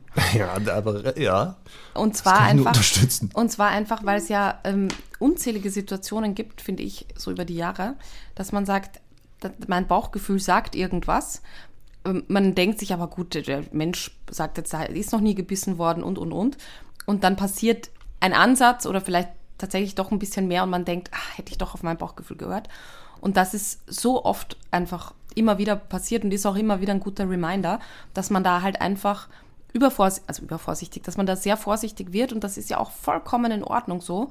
Ähm, manchmal reicht es ja auch, muss es ja nicht zwingend die andere Wiese sein, aber es gibt Situationen, ich hatte kürzlich eine Kundin mit einem Ritschbeck, der einfach gesagt hat, du bewegst dich hier nicht über die mhm. Wiese, bin ich einfach die ganze Zeit sitzen geblieben ähm, und habe halt meine Anweisungen gegeben. Aber es war völlig klar, äh, dass wenn ich hier jetzt nur drei Schritte gemacht hätte, dass was Ernsteres passiert wäre. War gut zu handeln damit, dass ich statisch bleibe und sonst war der Hund halt angeleint. Aber das sind einfach Erfahrungswerte, die jetzt, also wer anderer, jemand anderer gar nicht hätte. Aber da muss man ja auch den Unterschied sehen.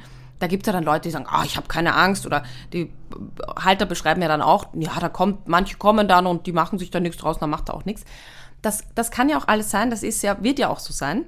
Aber das Problem ist, wir als Trainer sind oft in dieser Situation, dass wir Anweisungen geben, dass der, dass der Mensch andere Dinge tut, die er vorher eben nicht getan hätte. Und der Hund, der, man sieht oft, also ich finde gerade so Ritschbecks, das ist so ganz typisch, werde ich nie vergessen, war auch in der Ausbildung so mein erstes Aha-Erlebnis. Die schauen dann so zum Trainer oder zur Trainerin, zu ihrem Menschen, wieder zurück und sagen, hm, seit der oder die da ist, ist, ist, ist mein Mensch ganz anders. Und dann fangen die halt wirklich an, eben den Trainer oder die Trainerin äh, zu maßregeln oder anders zu behandeln. Und das sind ja halt diese Unterschiede wir ignorieren die Hunde manchmal. Das wird ja dann trotzdem oft nicht gemacht und sie werden dann kurz begrüßt oder sowas. Und das sind halt die Dinge, die, die, die dann anders laufen, die der Hund sofort erkennt. Und deswegen müssen wir uns manchmal auch ein bisschen mehr schützen, als das vielleicht jetzt irgendein äh, Laienbesucher machen würde. Ja, das ist auch so der erste Tipp ähm, so an Kolleginnen und Kollegen, die sich mit solchen Hunden beschäftigen. Ähm, man muss wirklich über die Körpersprache sehr viel Ahnung haben, gerade im Bereich der Aggression, weil genau was du gesagt hast, selten kommt ja sofort der Biss, sondern es wird ja angekündigt. Drohverhalten, also Aggression hat ja so mehrere Stufen. Und dieser Blick, den du meinst, den kennen vielleicht einige. Dann mhm. guckt der so komisch und dann merkt man schon, okay, jetzt, jetzt eine falsche noch einmal Bewegung. einatmen, aber ausatmen, dann nicht genau. so. Ja. Und dann geht es weiter.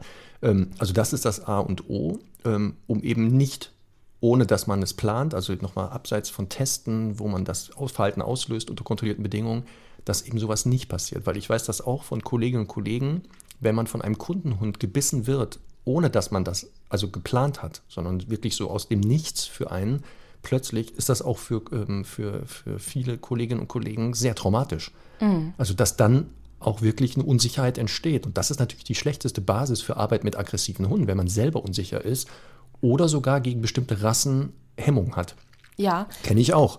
Also ich kenne ganz viele, die auch sagen, mit den klassischen Kampfhunden arbeiten die nicht. Mhm. Weil die, die, die, die, die können nicht mit denen, die, die, die haben so eine Sperre gegen die. Ähm, und das ist auch gut übrigens, dass man dann sagt, tut mir leid, ich kann Ihnen nicht helfen zu, bei dieser Rasse. Ja. Ähm, man muss ja jetzt nicht sagen, warum, aber ähm, nicht zu sagen, ach komm, das kriege ich schon irgendwie hin. Mhm. Bashing an der Stelle bitte an mark.hundestunde.com. Hallo, das war doch nur ein Beispiel. Ja. Das war doch nur ein Beispiel. Okay. Die, die, die Stundis wissen doch, dass wir keine Rasse-Ressentiments haben gegen irgendwelche Rassen. Ah ja. hast du jetzt mich provoziert? Okay. Gut, dass ähm, man uns nur hört und nicht sieht. Also dich ja. vor allem. Ja. So. Genau. Ähm, Aber lass uns noch mal über Managementmaßnahmen sprechen bei über solchen Maulkörbe Hunden. auch. Wir haben genau. Den Maulkorb haben wir schon erwähnt. Ähm, Fan oder nicht Fan? Von Maulkorb? Also Semmel hat tatsächlich wirklich nur einen für das äh, Zugfahren, das wir nicht mhm. oft machen. Ähm, das ist mehr so ein Alibi-Maulkorb. Ähm, ich bin ganz offen gesagt einfach zu, zu schleißig, das zu trainieren. Aber ähm, es gibt sehr viele Hunde und ich hatte auch schon Hunde, wo ich das einfach sehr, sehr gut und langsam und intensiv aufgebaut habe. Und, das, äh, und ich bin ein großer Maulkorb-Fan, weil ich einfach finde, dass das im Zweifel dem Hund mehr Freiheiten gibt. Ich finde nur dann, und das erlebe ich sehr oft, dass die Leute halt sagen, ja, der hat eher einen Maulkorb und so. Und dass hm. ja dann oft Dinge einfach nur, da werden Verletzungen verhindert. Also auch, auch das nicht immer, weil natürlich ein Maulkorb auch sehr gut blaue Flecken und so machen kann. Aber das ändert ja oft die Ursache des, oder den Ursprung des Verhaltens nicht. Klar, es gibt Hunde, die sind mit Maulkorb gehemmter oder wissen auch, sie können sich im Zweifel halt nicht gut verteidigen oder nicht gut angreifen und deswegen sind sie gehemmter. Von mir aus ist das ja auch in Ordnung, dann äh, hat er auch seine Berechtigung. Aber oftmals, also wenn ich jetzt denke, ähm, eben so dieses klassische Hund muss ein muss einen Maulkorb tragen. In Wien zum Beispiel Maulkorb oder Leinenpflicht. Ne? Und äh, jetzt kommt ein Jogger und der Hund ähm, springt den Jogger an und will ihn beißen, ist das mit Maulkorb auch nicht sehr schön. Also abgesehen davon, dass es halt auch unangenehm sein kann, körperlich, schmerzhaft. Ähm, das ist überhaupt keine Lösung. Also da ist halt wirklich noch ein Zusatzhilfsmittel, der Sicherheit gibt. Ähm, aber sonst, also bin ich, insgesamt bin ich ein großer Maulkorb-Fan, weil er meistens halt auch den Menschen einfach noch mal ein bisschen Lockerheit gibt, dass einfach gewisse Dinge nicht passieren können. Ja, guter Hinweis von dir. Also der Maulkorb verhindert nur einen schweren Biss, aber beißen kann Ja. man trotzdem. Also Ja. ich kenne etliche Hunde, gerade im Tierheim, die da saßen, die mit dem Maulkorb gelernt haben, wie man trotzdem beißt, indem man Ja. sich mit dem Korb an jemanden dran drückt Genau. und dann so mit den versucht Ja. durch die Lücken durchzukommen. Das Ja, ist ja, auch sehr schmerzhaft. Also es ist sehr schmerzhaft. Absolut, absolut. Ähm, also ich hatte letztens auch wieder ein, ein ähm, da habe ich was getestet ähm, und, und äh, also war mir be- bewusst, dass ich jetzt einen Biss auslösen werde und habe auch ein Loch in der Hand gehabt, trotz Handschuhen, trotz Maulkorb, trotz Sicherung der Schleppleine und so weiter. Ähm, da ist halt auch immer ja die Frage, äh, da würde mich gleich deine Meinung auch nochmal dazu interessieren, Material des Maulkorbs. Also es gibt ja zum Beispiel diese netten bunten Biotanen, die ja auch immer sympathischer aussehen. Finde ich auch eine absolute Option. Also gerade wenn Hunde vielleicht auch viel fressen oder so, dass man das, ähm, also vom Boden fressen, wenn man das verwendet. Oder eben auch, um so diese Kleinigkeiten halt ein bisschen zu vermeiden. Aber es gibt ja auch ähm, Drahtmaulkörbe, es gibt Ledermaulkörbe, es gibt halt äh, welche, die ähm, wirklich so ein bisschen mit Stahl ummantelt sind. Und äh, selbst bei so einem, da ist dann vielleicht halt irgendwie das Maul besser geschützt, aber trotzdem, äh, wenn dann Malinois ordentlich draufhaut, da können schon mal ähm, die Beine auch aufgerissen sein, ne? Genau. Also beim Material, genau, grob vier Materialarten gibt es. Den Ledermaulkorb, den Plastikmaulkorb, dann diese Vollgummi-Biotan-Maulkörbe oder halt die Drahtkörbe, Metallkörbe. Die haben alle ihre Vor- und Nachteile. Äh, Der sicherste, also der, der am wirklich am sichersten ist, ein Beißen wirklich sehr gut verhindert, ist der Drahtmaulkorb. Also das ist wirklich der stabilste, ähm, der das am besten verhindert. Nochmal Ausnahme, ne? die Hunde können schon durch die Lücken durch, wenn die Zeit bekommen und clever sind. Aber wenn man jetzt wirklich einen sehr sicheren sucht, muss man über den Drahtkorb gehen. Der Nachteil ist das Gewicht. Also er hat mehr Gewicht für den Hund auch. Ähm, und was du auch schon gesagt hast, also wenn man mit einem Drahtkorb attackiert wird als Hund oder Mensch, dann können auch äh, andere Verletzungen entstehen, nämlich nicht beißen, aber Schürfung, Prellung, Quetschung. Und das kann sehr, sehr unangenehm sein. Ähm, deswegen, genau, der Korb verhindert nur schwerere Beschädigung. Kein Korb verhindert keine Beschädigung. Das gibt es nicht. Ähm, und der Lederkorb zum Beispiel, ein Ledermaulkorb, der hat natürlich einen großen Vorteil. Der ist leichter, einfach weil Leder halt nicht so schwer ist, passt sich auch relativ gut dem Kopf und der Schnauzenform an. Also das ist auch das Gute bei diesem Material. Ist ein bisschen aufwendig in der Pflege, ist lebendes Material, muss halt gepflegt werden, ähm, regelmäßig sauber gemacht werden und auch mit Lederfett eingerieben werden. Da muss man ein bisschen aufpassen, dass man keine Materialien nimmt, die nachher irgendwie, wenn der Hund die trägt, irgendwie Rückstände da auf der Haut hinterlassen oder giftig sind. Den würde ich zum Beispiel empfehlen, Lederkorb, wenn du sagst, ich muss mit der Bahn fahren und im öffentlichen Straßenverkehr braucht mein Hund einen Korb. Der braucht den nicht, weil der Genau. beißt. Dann würde ich einen Lederkorb nehmen, kriegt man relativ günstig, wie gesagt, ist sehr leicht, passt sich relativ gut der Kopfform an, dann würde ich den nehmen. Also wenn der eigentlich nicht wichtig ist, weil der Hund beißt, sondern weil der Gesetzgeber sagt, hier musst du einen Maulkorb dabei haben. Ähm, der Drahtkorb, wie gesagt, das ist der, der gut ist. Und dann so in der Abstufung Plastik und Vollgummi. Also Genau. Plastik ist so derjenige, sehr günstig natürlich, kriegst du überall, ähm, ist aber auch der, der so ja, nicht so ganz hundertprozentig ist.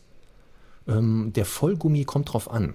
Genau auf den Hersteller einmal und auf die Form. Weil es gibt ja auch die, ähm, wo die Na der Nasenspiegel so frei ist. Ja. Kennst du das? Dann dann ist vorne der Nasenspiegel frei. Da muss man ein bisschen nämlich aufpassen, weil da gibt es viele Hunde, die sehr kreativ dadurch schaffen, durchzukommen. Ja, da wäre ich sehr genau. vorsichtig.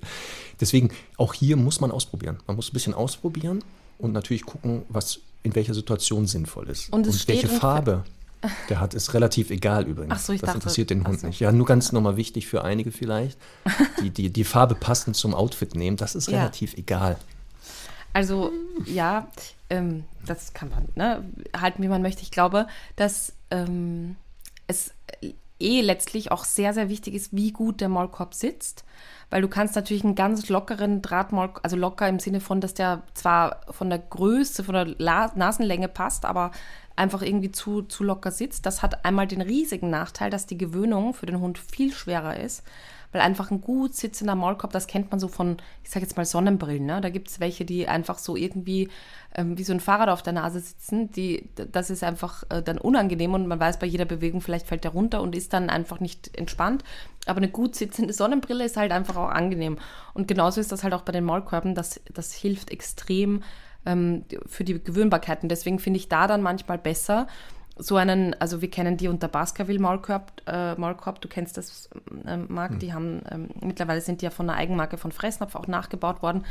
Also wenn jetzt da einer sehr gut sitzt, obwohl der die großen Löcher hat, ist mir das dann lieber, ähm, als irgendwie ein Drahtmaulkorb, der nach zweimal äh, mit der Pfote dran Streifen runtergezogen werden kann. Also von daher, das sind ja auch die Hundeschnauzen so individuell, da muss man wirklich einfach viel probieren. Es gibt natürlich auch maßgeschneiderte, es gibt da verschiedenste Varianten. Mm, da würde ich wirklich im Grunde einfach ähm, viel herumprobieren, mal schauen, was gut passt und dann wirklich mich für ein Modell entscheiden. Ich ähm, werde in die Shownotes auch nochmal den Link setzen. Es gibt diese Chopo-Maulkörbe, kennst du die? Nee, sagt mir gar nichts. Also du kennst sie optisch sicher, das sind Drahtmaulkörbe, die ja. so ähm, relativ robust, also, also aus robustem hm. Draht sind, sage ich jetzt mal. Ähm, und die sind auch so schwarz ummantelt, schauen sehr, sehr böse aus, haben aber eben auch so den Vorteil, dass sie sehr gut gepolstert sind auf der Nase. Also das wären auf jeden Fall Maulkörbe, die würde ich bei Hunden verwenden, die ein ernstzunehmendes Aggressionsthema haben. Und das Gute ist, ähm, ich verlinke da einen Shop, wo die quasi nach Rassen die äh, Maulkörbe, mhm. also das sind wirklich, ich sage jetzt mal sicher 40 Rassen oder so gelistet, ähm, wo man sagen kann, das würde dem so ungefähr entsprechen ähm, das finde ich einfach ein, ja, einen, wichtigen äh, oder eine gute Idee, erstmal nicht nur irgendwelche Maße anzugeben, sondern wirklich auch so in Richtung Rassen zu gehen, damit man die Größe anpassen kann. Ja, und dann werden wir die Shownotes auch noch packen. Ich habe das passend zu der Folge ähm, nochmal den Artikel überarbeitet. Wie finde ich den passenden Maulkorb? Da ah, gehe ich nochmal in so einer Checkliste drauf ein. Mhm. Worauf muss ich achten? Abstand, Nase äh, bis zu Augen. Wie vermisst man das ideal? Oder mhm. mit so. Packen wir auch nochmal rein. Genau. Ähm, das werden einige nicht wissen, gerade die brachycephalen Rassen, also diese Kurzkopf, dass man da mit den Standardkörben natürlich keine Chance hat. Also mhm. wenn du da in den Laden gehst, viel Spaß wirst du keinen finden. Deswegen genau, ähm, falls ihr ähm, einen guten Maulkorb-Anbieter habt, der auch für kurzschnäuzige Hunde Maulkörbe hat, schickt uns bitte gerne die Links. Da bitte Aufruf ähm, an podcast.hundestunde.live ähm, dann können wir die in unseren Stories oder ähm, bei Instagram und Facebook nochmal posten, wenn das echt Hersteller sind, wo wir sagen, voll gut. Da kann man dann auch, genau was du gesagt hast, ähm, einen passenden Korb finden. Ist dann aber trotzdem keine Werbung für brachycephale Hunde. Nein, natürlich nicht. Aber die gibt es halt und auch die brauchen ja vielleicht einen Maulkorb, ne? Ja. So, ja, ähm, also wichtiges Hilfsmittel Maulkorb. Dann ähm, weiteres wichtiges Hilfsmittel im Zusammenleben und Training mit aggressiven Hunden, Thema Halti da ist ja auch in der Hundeszene, Hurra, schreien mhm. ja da viele. Oh, mhm. Halti, geile Sache. Ähm, ähm, in dem Bereich des Haltis hat sich das ja ein bisschen weiterentwickelt. Ich noch oldschool-mäßig kannte ja nur früher dieses Kopfhalfter für Hunde. Ja. Ähm, das hat sich ja dann zum Glück ein bisschen weiterentwickelt. Es gibt jetzt auch ein Halti, was wie ein Brustgeschirr, also als Brustgeschirr funktioniert, mhm. aber trotzdem relativ gut ist.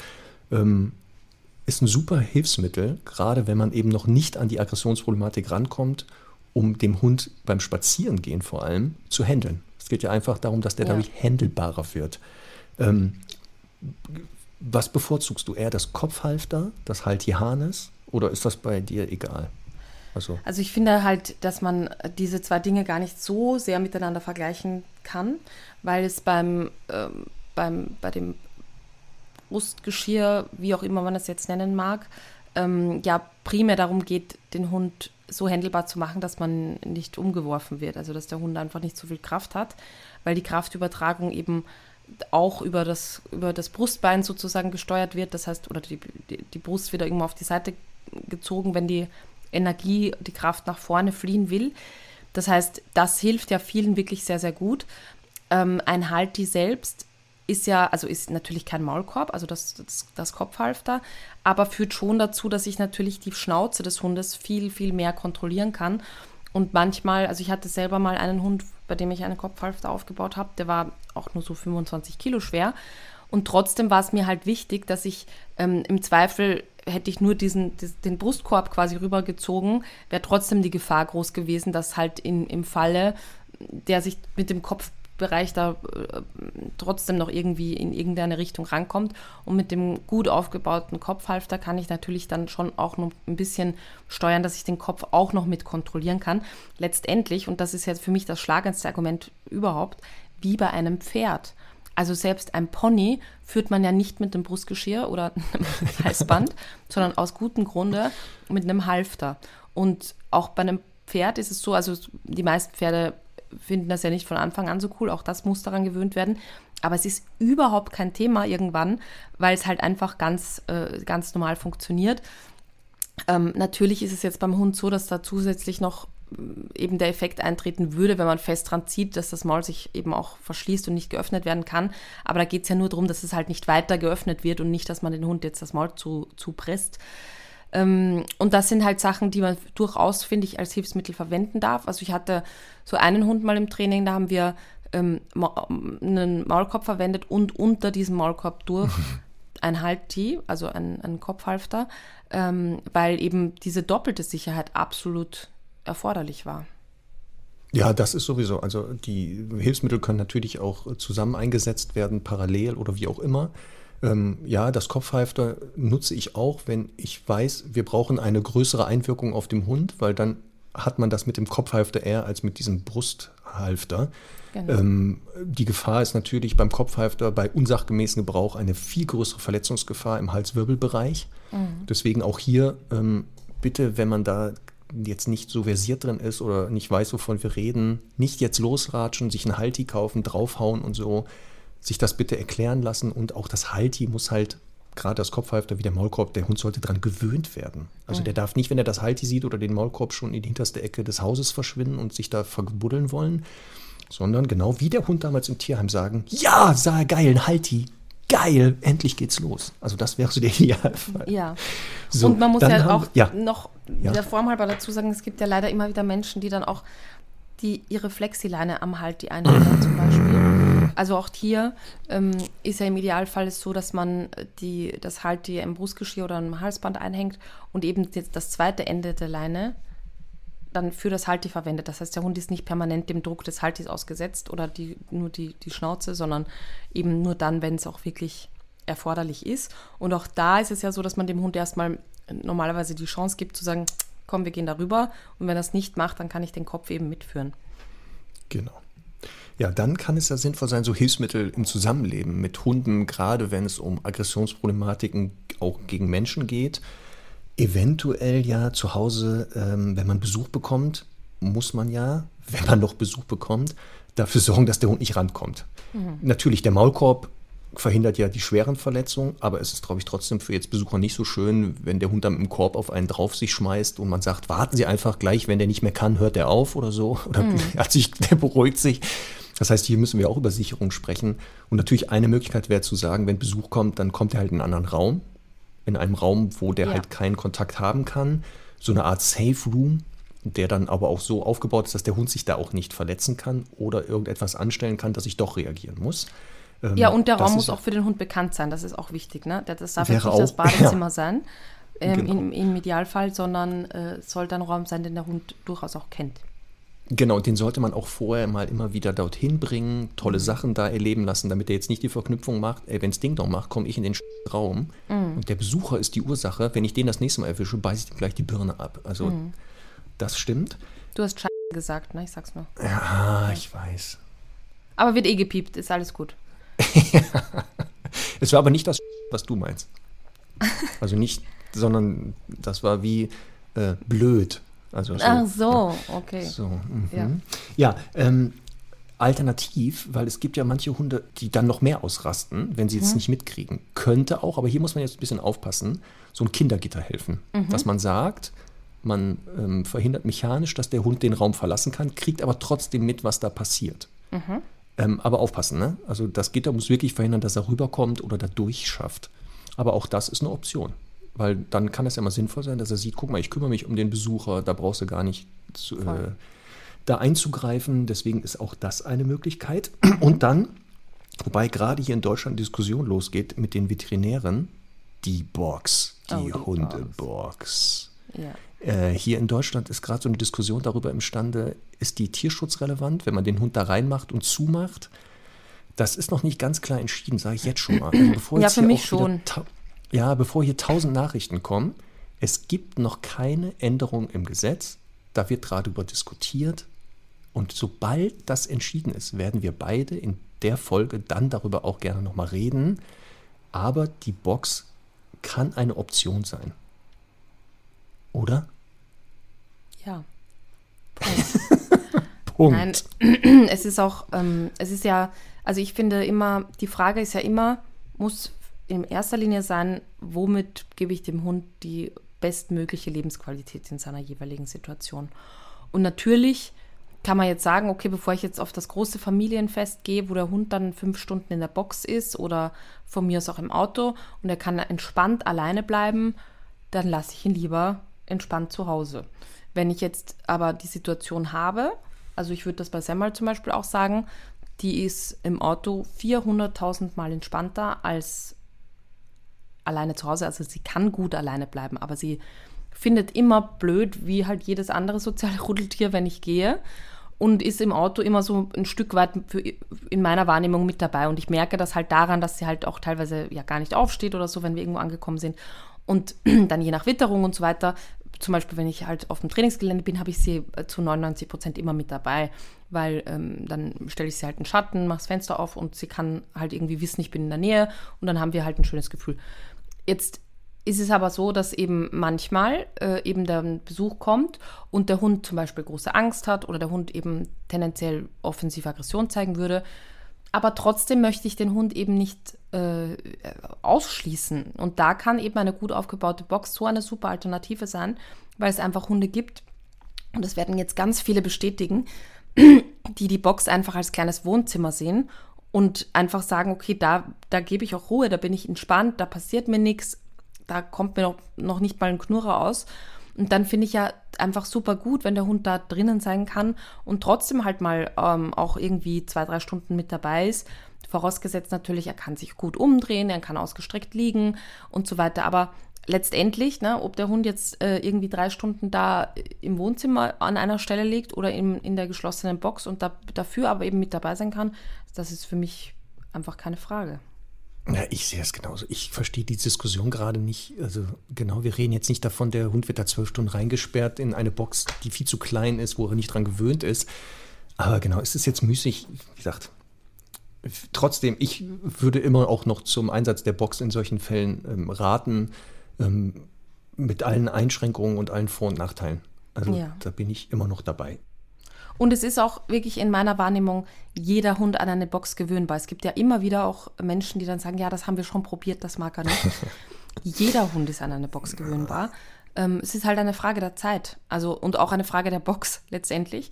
Wenn man so diese Plastikboxen zum Beispiel sich vorstellt, die man so zum Fliegen verwenden muss, das ist natürlich oft mal schwieriger für einen Hund, weil, das, weil er da irgendwie so in eine dunkle Höhle rein muss, als jetzt eine Stoffbox, die ich ähm, eben auf allen Seiten aufmachen kann und das erstmal entspannt machen kann.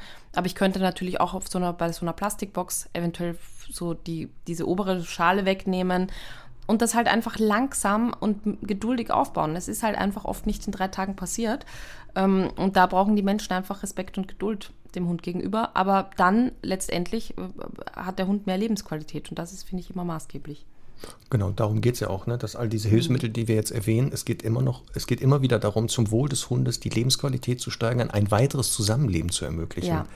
Das ist ja das Ziel, weil die Alternative wäre ja dann zu sagen, wenn hier ein echt äh, ein aggressiver Hund gerade gegen die Halter oder gegen Dritte agiert oder gegen Hunde, gegen die Hunde auch in der Familie, ähm, ist die Alternative im Zweifelsfall Abgabe auch. Aber das ist wirklich so dieses, natürlich kann man das versuchen, also muss man auch vielleicht darüber mal reden im letzten äh, Ja. Konsequenz, aber genau diese Hilfsmittel können erstmal ein weiteres Zusammenleben ermöglichen, beziehungsweise ein Training, manchmal den Anfang eines Trainings auch bedeuten.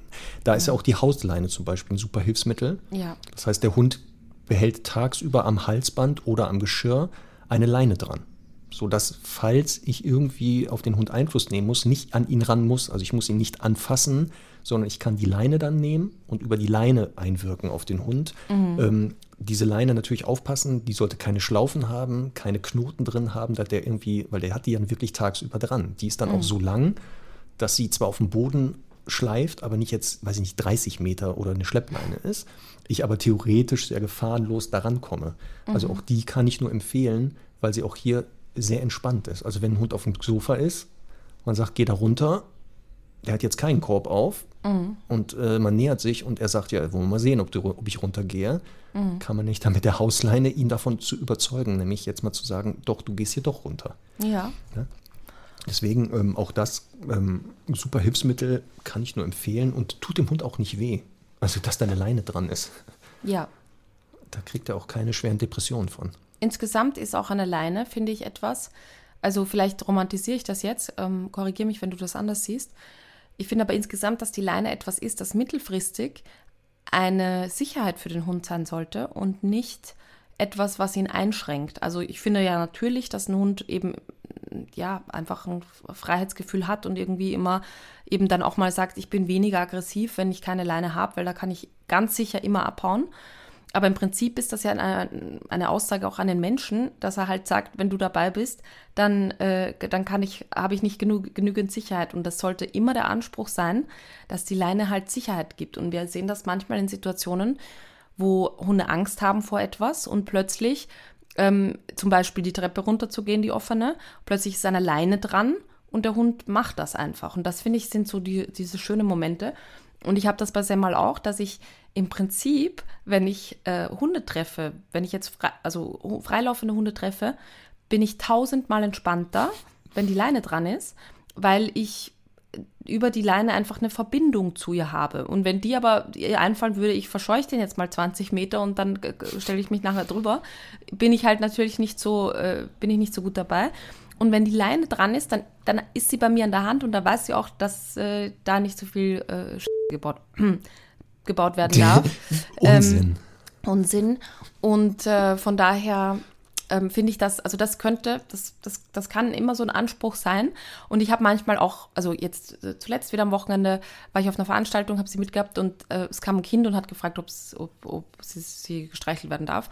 Und jetzt ist die ja nicht so ein Kinderhund, aber findet das im Prinzip auch in Ordnung, wenn das Kind respektvoll ist. Und dann greife ich ja immer sofort in die Tasche und gebe dem Hund, äh, dem Hund, dem Kind äh, Leckerchen und sage, du kannst sie mal füttern und so. Und dann ist sie eh viel aufgeschlossener und ist eben auch mal äh, total okay, da ähm, gestreichelt zu werden. Und wenn ich dann, und da, natürlich hocke ich mich dann da auch runter und habe sie so bei mir. Und das ist aber eben nicht das Gefühl, dass sie dann äh, irgendwie, ge, ge, wie soll ich sagen, da festgehalten wird oder so, sondern im Gegenteil, dann weiß sie halt, ich bin da und ich kann die Situation halt mitregeln. Und das, äh, also so banal es klingt, die Leine kann ein sehr, sehr wichtiges Hilfsmittel sein und auch ein hilfreiches. Ja, und was du schön gesagt hast, ist, sie gibt Sicherheit in beide Richtungen. Also sowohl mir als genau, Halter genau, genau. Ähm, als auch dem Hund. Ja. Und deswegen ist sie natürlich im Zusammenleben mit aggressiven Hunden ein wichtiges Hilfsmittel. Ob es die normale Leine ist, die Hausleine oder eine Schleppleine. Ähm, das erleichtert den Umgang ja unheimlich. Gerade wenn man noch nicht an die Ursache rankommt oder dort Veränderungen ähm, hat, gibt sie genau dieses Gefühl, er kann aber nicht abhauen. Er kann jetzt sich nicht auf Menschen oder Hunde schmeißen. Mhm. Und damit ist man ja auch viel entspannter. Das, mhm. das entspannt ja auch einen selber. Und deswegen auch hier Tipp, Leine dran. Also wirklich nicht zu schnell auch zu sagen, ja komm, hier kommt ja jetzt vielleicht keine um die Ecke. Das geht schneller, als man denkt, dass da plötzlich genau. doch mal ein Spaziergänger oder ein anderer Hund auftaucht. Ähm, und dann lieber mal eine Leine dran lassen. Ne? Ja. Und was, was die Leine natürlich am Anfang auch macht, das unterschätzen viele, ist, dass man die Leine halt wirklich auch als, ich nenne es jetzt mal, Manipulationswerkzeug äh, verwenden darf oder kann.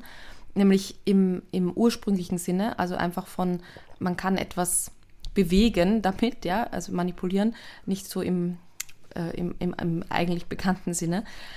Ähm, und da geht es jetzt eben darum zu sagen, okay, mein Hund kann vielleicht noch nicht das Signal, dass er sich hinter mich stellt, wenn jetzt jemand kommt, der, den er bedrohlich findet. Oder er bleibt noch nicht gut sitzen, von mir aus auch, wenn er jetzt jemanden anspringt. Und dann kann ich immer die Leine aber nehmen und ihn in diese Position bringen, in die ich ihn später mal haben möchte. Und er lernt eben nicht jetzt zehn Monate lang jemanden anzuspringen und irgendwann dann, wenn er bereit ist, in, altersmäßig, dann kann er auch mal einen Bleib aushalten, sondern dann bringe ich ihn einfach ganz äh, souverän mit der Leine in die Position, souverän je nach Schwere des Hundes, je nach Gewicht. Ähm, und das ist, finde ich, etwas, was wirklich sehr, sehr unterschätzt ist, weil die Leute ja oft einfach wirklich dann äh, da, da, tatenlos sind. Und das finde ich ganz, ganz wichtig für den Hund, dass er schon von Anfang an in dieser Position, in diese Position gebracht wird, in der er später sein, in der er später sein soll. Genau. So, das waren so die wichtigsten Materialien, Zubehör im Umgang mit aggressiven Hunden mhm. zusammenleben oder Training. Ähm, abseits davon geht es natürlich beim Management immer darum, ob das jetzt, wie gesagt, Hilfsmittel sind, diese Konfliktsituation erstmal zu vermeiden. Wobei mhm. die Betonung auf erstmal zunächst liegt. Das sollte mhm. kein lebenslanges äh, Vermeiden werden, mhm. weil einmal ist es im Alltag kaum möglich umzusetzen. Also wirklich, dann müsste es ja in Fort Knox leben, ständig in diesem Zustand. Das ist mhm. für Hund und Halter super anstrengend. Und die Ursache würde sich ja nicht verändern. Also das haben wir mhm. schon jetzt auch bei den Hilfsmitteln gesagt. Ein Maulkorb verändert nicht die Ursache der Aggression. Äh, sie verhindert die halt vielleicht nur, aber sie wird sie ja nicht verändern. Mhm. Und deswegen ist es auch so anstrengend und kräftezehrend und ätzend das manchmal ist, muss man am Anfang auch bereit sein, seinen Alltag ein bisschen zu verändern. Vielleicht andere Uhrzeiten spazieren gehen, genau den Hund lieber dann doch mal im Auto lassen und warten, bis der Reiz vorbei ist und dann erst aussteigen lassen. Vielleicht alle Sachen, die der Hund neigt, zu verteidigen, wegzuräumen. Ne? Oder genau, wenn man Hundebesuch hat, dann vielleicht doch den Napf mal beiseite stellen, der tagsüber gerne da stehen bleiben dürfte, voll genau. gefüllt, aber jetzt eben weggepackt werden muss. Und da sieht man schon, ne, dass wir jetzt nicht alle Punkte ansprechen können, die im Zusammenleben mit einem aggressiven Hund äh, wichtig sind, weil es ja wirklich immer auf den einzelnen Hund ankommt, auf mhm. was motiviert ihn. Ähm, aber trotzdem halt zu sagen, vermeide erstmal die Konflikte, wo es geht. Und das kann auch bedeuten, Jetzt hat man die Hausleine nicht dran, der Hund hat keinen Korb auf. Jetzt liegt er auf dem Sofa, man möchte sich hinsetzen und er zeigt körpersprachlich schlechte Idee. Dann zu sagen, tja, dann setze ich mich halt nicht hin. Aber wie gesagt, das darf nicht ja. der Dauerzustand sein. Ne? Also, weil hier ein, äh, sonst natürlich nochmal, auch sonst der Hund wieder eine Erfahrung machen könnte, in beide Richtungen. Das sollte am Anfang, so gut es geht, vermieden werden. Ja. Aber eine Vermeidung oder ein Umgehen löst keine Probleme, das möchte ich nochmal sagen. Ja, wobei. Aber das, man, man muss ja. natürlich trotzdem klar dazu sagen, dass es manchmal äh, Situationen, Fälle gibt, wo eben auch wirklich nichts, also wo man einfach mit ein Stück weit mit der Aggression leben muss. Ja. Ähm, zu 99 Prozent oder 95 Prozent behaupte ich mal nicht. Aber es gibt einfach Fälle, wo man weiß, der Hund wird in tausend Jahren äh, nicht locker sein, wenn der Besuch kommt. Ich sage jetzt mal, eine Lockerheit kann jetzt halt auch irgendwann dahin gehen, dass man sagt, ich trainiere halt einfach sehr, sehr gut die Liegestelle mit dem und der ist dann auf seiner Liegestelle und ist, wenn es jetzt hochkommt, vielleicht auch nochmal angeleint. Also, dass man über Training wie immer Sicherheit bekommen kann, aber man muss jetzt auch also man muss natürlich den Anspruch haben, so viel wie möglich trainerisch daraus zu holen, aber insgesamt äh, gibt es einfach auch Fälle von Hunden, die einfach schlecht sozialisiert wurden, von mir aus auch irgendwelche einschlägigen Erfahrungen gemacht haben, wo das halt dann einfach nicht mehr möglich ist. Und da geht es halt dann darum, einfach das Leben so zu gestalten, dass es für alle so selbstverständlich und normal ist, dass es nicht mehr einschränkend ist. Und das wäre dieser Extremfall, wo du gesagt hast, genau, der ist sehr selten, wo ja. ein lebenslanges Management nur noch stattfindet, genau. wo mhm. keine Ursachen mehr verändert werden können, wo kein Verhalten sich verändert, sondern man einfach sagt, durch die angesprochenen Hilfsmittel kann ich ein Zusammenleben überhaupt noch sinnvoll gestalten. Mhm. Was nochmal blöd ist für alle Beteiligten, aber halt anderen Konsequenzen äh, so entgegensteht. Deswegen haben wir auch gesagt am Anfang, wir werden nicht über Training sprechen heute, wie man aktiv trainiert. Da bitte nochmal der Aufruf, weil es wichtig ist, gerade mit solchen Hunden, geht bitte in, zu kompetenten Trainerinnen und Trainern, die sich das mal anschauen und dann einschätzen können, gemeinsam mit euch, was passiert da, warum passiert das, ist das veränderbar, wenn ja, wie oder genau ist das einer dieser Ausnahmen, wo man sagt, hier ist Ende Gelände, das ist hier vorbei, wie können wir den Hund aber managen? Also genau. das nochmal der Aufruf und da gibt es ja welche. So, Conny, haben wir das für heute beendet. Weißt du, was wir nächste Woche für ein Thema haben? Mhm. Und zwar. Das weiß ich zufällig, weil wir es vorher besprochen haben. Nicht so was verraten. das Zusammenleben mit kleinen Hunden. Klein aber genau. oho. Klein aber oho. Der Kleinhund im Alltag. Genau. ja. Es ist schon komisch, dass wir das als Thema nehmen, ne? Ja, ist schon cool. Weil das ist doch nur ein Hund. Das sind doch ja. nur Hunde, ne? Ja. Aber es ist wirklich, äh, da ist ein Bedarf. Ich weiß das. Definitiv. Das, das, wär, das werden wir nächste Woche nochmal genau uns anschauen. Ja. Was unterscheidet Kleinhunde oder Kleinhundebesitzer von normal großen oder großen Hunden? Mhm. Das wird sehr spannend. Da bin ich ja sehr gespannt. Na, ich freue mich Ui. auch schon drauf. Das wird super. Ja, sehr gut. So, die Folge werden wir aber nicht beenden, ohne dass ein Song auf die Playlist kommt. Ja, Nicht, dass wir das vergessen. mein Ich Song lautet Marky Ja. Mark ist hier. Nein. Sollte Marky Mark and the Funky Bunch ein Hundelied haben, natürlich da drauf. Ja, nein. Ähm, was ist denn dein Lied? Fangen wir mal an. So, von der Band Procol Harum, oder wie auch immer die heißen, Mhm. habe ich zufällig entdeckt. Hat zwei Songs über Hunde. Wir nehmen aber jetzt erstmal den ein. Every Dog Will Have His Day. Okay, Mal genau auf den Text hören. sehr gut. Okay. Ist das schon Ist wieder so- was ver Versautes? Einige sehen in den Text manchmal Anspielung. Salty Aha. Balls, sage ich nur. Okay. Super. Ah, Aha. Also, äh, mein Lied ähm, ist von Thunder Mother und heißt Dog from Hell. Oh, dann Das erwarte ich aber auch dementsprechende Musik. Aber das Love is like a dog from hell. Ist eigentlich sagt alles, ne? Ja, Höllenhund. also ist wieder, ist das so Punkrock? das Heavy ist Metal? Boah, ich kann das, ja, ein Ja, bisschen. bei dem Text, also nochmal mit dem ja, Titel, erwarte ich jetzt nicht Klassik. Richtung. Ja. Gibt es eigentlich einen Klassiker, also ein klassisch aus der klassischen Musik, ein Lied über Hunde? Weißt du das zufällig? Das weiß ich nicht. Vielleicht weiß das ein Stundi. Genau. Sollte es das geben, wäre ich sehr gespannt. Ob Bach vielleicht auch eine, eine, eine, ein Stück über seinen Hund geschrieben hat. Der ist bestimmt Hundemensch gewesen. Oder Beethoven. Das weiß ich nicht, aber also es gibt ja eine Studie, dass Hunde eben auf klassische Musik entspannt reagieren. Und da weiß ich, dass äh, Bach und Wagner und so eine sehr schlechte Wahl sind. Naja, Also da, da wird eher zu Mozart und Haydn geraten. ja. So die, Trotzdem, so die Stundis. Studie. Falls hier jemand vielleicht Musik studiert hat oder gerade dabei ist, gibt es Ja, ein klassisches wär Musikstück, spannend. was für einen Hund geschrieben wurde oder über einen Hund handelt. Mhm. Dann würden wir es auf die Playlist setzen. Ja. So, mit dieser Hausaufgabe, liebe Stundis, dürft ihr jetzt spazieren gehen oder putzen. Ach nee, das habt ihr nebenbei gemacht. Haben wir herausgefunden. Sehr gut. Passt. So. Marc, wir sehen uns nächste Woche. Ich freue mich. Ja, ich werde jetzt losgehen, nochmal gucken mit einem Test, welche Virenlast ich noch habe. Ja. Dann wünsche ich dir Ab- wenig Virenlass. Genau. Und bleibt gesund, Conny. Ihr da draußen auch. Bis nächste Woche. Tschüss. Tschüss.